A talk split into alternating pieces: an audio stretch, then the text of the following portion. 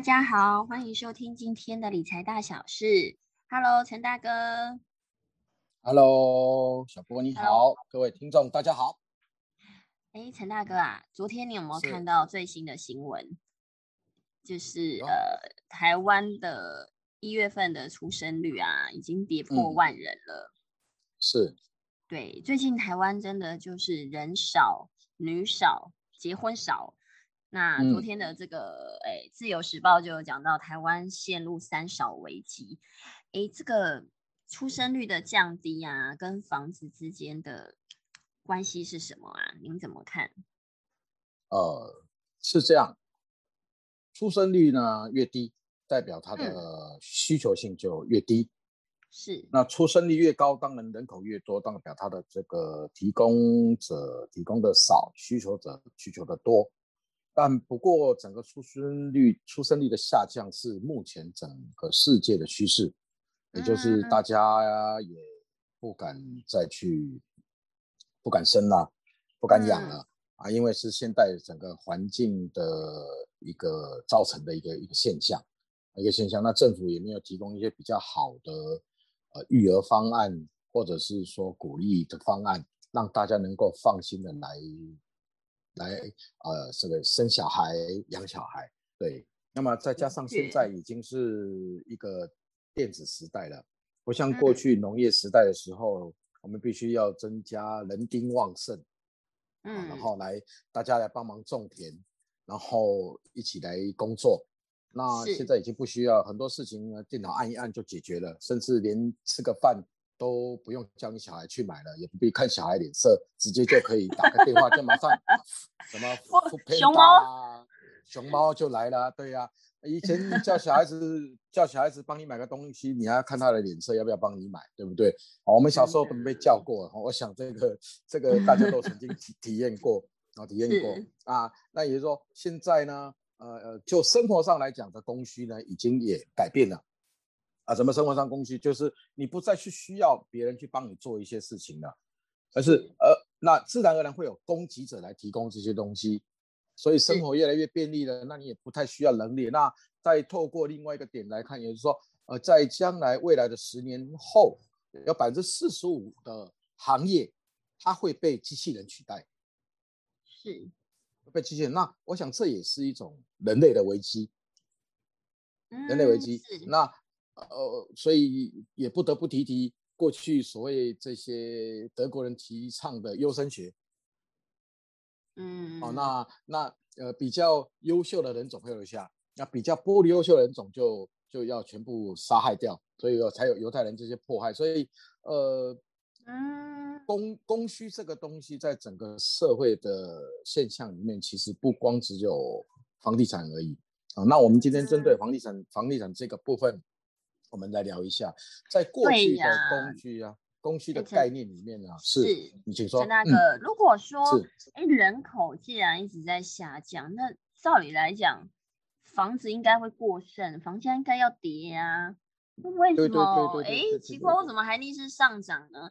而且就我身边的很多呃朋友，他们很多父母都有两三间以上的房子，但是他们可能就这只有这一个小孩。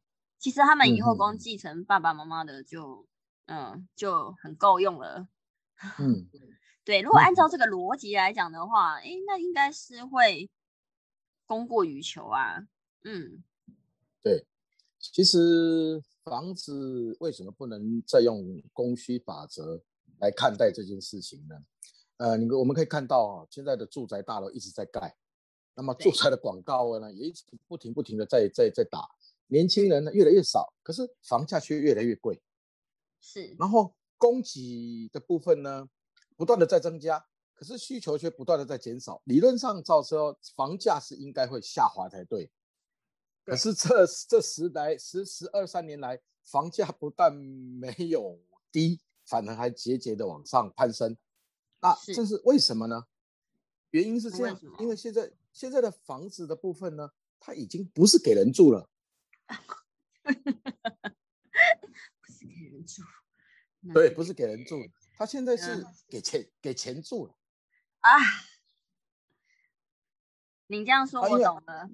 对你，你钱越多的人，你就越买越多嘛，买越多。所以其实需求并没有减少啊，怎么什么没有减少呢？其实有钱的他有能力越买越多啊，那没有钱的人当然就买不起。所以呃，供需这个东西要讨论的是供给谁，谁需要，是其实是分分离来看待这件事情的。是，对，有钱人他想买房子，当然就会要有人供给给他，不是吗？所以他不停的买房子，不停的买房子，当然供给者就不停盖房子啊。嗯，那那你说他需求吗？呃，的需求，他他需求啊，他需求来用来投资，他并不是用来住，所以需求指的是你需求是要做什么用？嗯，是对吧？啊，所以如果单纯只做供需的角度来看，这完全是呃违反整个目前整个生态。哦，没事。所以你说供给者到底其不停的提供这些房子，是不是真的有人买？确实是有人买啊，因为是都是现在都是钱在住啊，也不是人在住。哦，所以并并没有什么差别啊。所以越盖越多。那再者是这样，就是土地本来就是一个有限的资源嘛。嗯。哦，那在有限的区域里面，你你盖的房子，那这个地的这个容积就没有了嘛？是。那没有了之后，减也就是，也就是，其实就整地土地来看，它是减少的啦。是，没有对啊啊房啊房子看起来看似增加，那房子增加之后是给谁买？给有钱的人买啊。啊啊啊！有钱的把房子给买走。是啊啊，所以说，所以说，年轻真正有需求的，呃，他的需求真的是要来住、要来成家的，反而是呃，嗯，没有。办法拿到他真正需要的房子，那必须得跟这些有钱人租房子，为这些有钱人来打工。呃，那您觉得像这次政府的二点零，我们上次讲到政府新的大房政策，对这些哎所谓的嗯金字塔顶端的富豪们，真的有起到作用吗？嗯嗯呃。是不是有起到作用？我想要政府 官员来回答这个这个问题。对，啊啊，当然政府他有这个美意哦，来做这样的一件事情，来抑制房价。上次我们也聊过哈，一者也是刚好是一个过渡的问题，刚好现在股市过热，趁这个时间嘛，打比较冷门的房子来给大家看一下。我想这也是政政治上面的政策其中之一。那趁这个时机，把整个房价是不是能做一个基本的压制？然后呢，呃，来让这个民众的观感稍微好一点，嗯，是是，大概是这个作用，是不是能够把房价打下来？这个我个人倒是持比较怀疑疑疑疑惑的部分啊，我其实也不是这么的觉得看好了，因为我们也毕竟不是共产国家，呃，对于对于我们对这个有有负责呢，我们也有那种排富心态，其实越排富者呢，其实是越不能富。好，那所以说这个政府在做这件事情也是相当的要很仔细的来考量这个整个政策。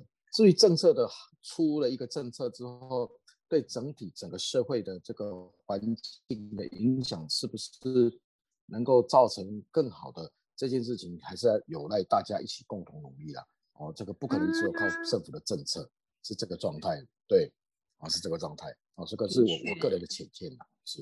嗯哎，那陈大哥，因为我们知道，其实台湾就很像，哎，应该是说日本很像未来台湾的状态。有人说，现在日本已经是老龄化了嘛，甚至于像日本很多地方的房子是几乎是免费或是很便宜的，就是也没有人要。台湾未来有可能走到这样子吗？您认为？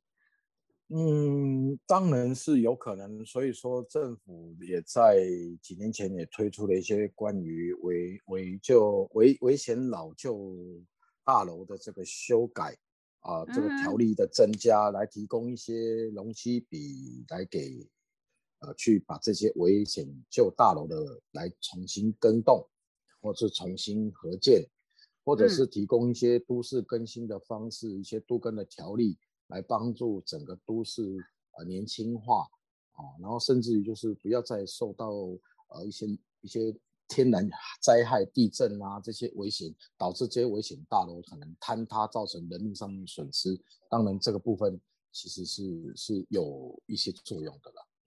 嗯，有没有可能台湾未来也也像做这个三 D 猎印屋的方式？因为我看有一些国外呢，已经有一些三 D 猎印屋的这个呃房子，那据说成本非常非常的低。那这个在台湾有可能引进这样的模式吗？这个部分您有有有涉略吗？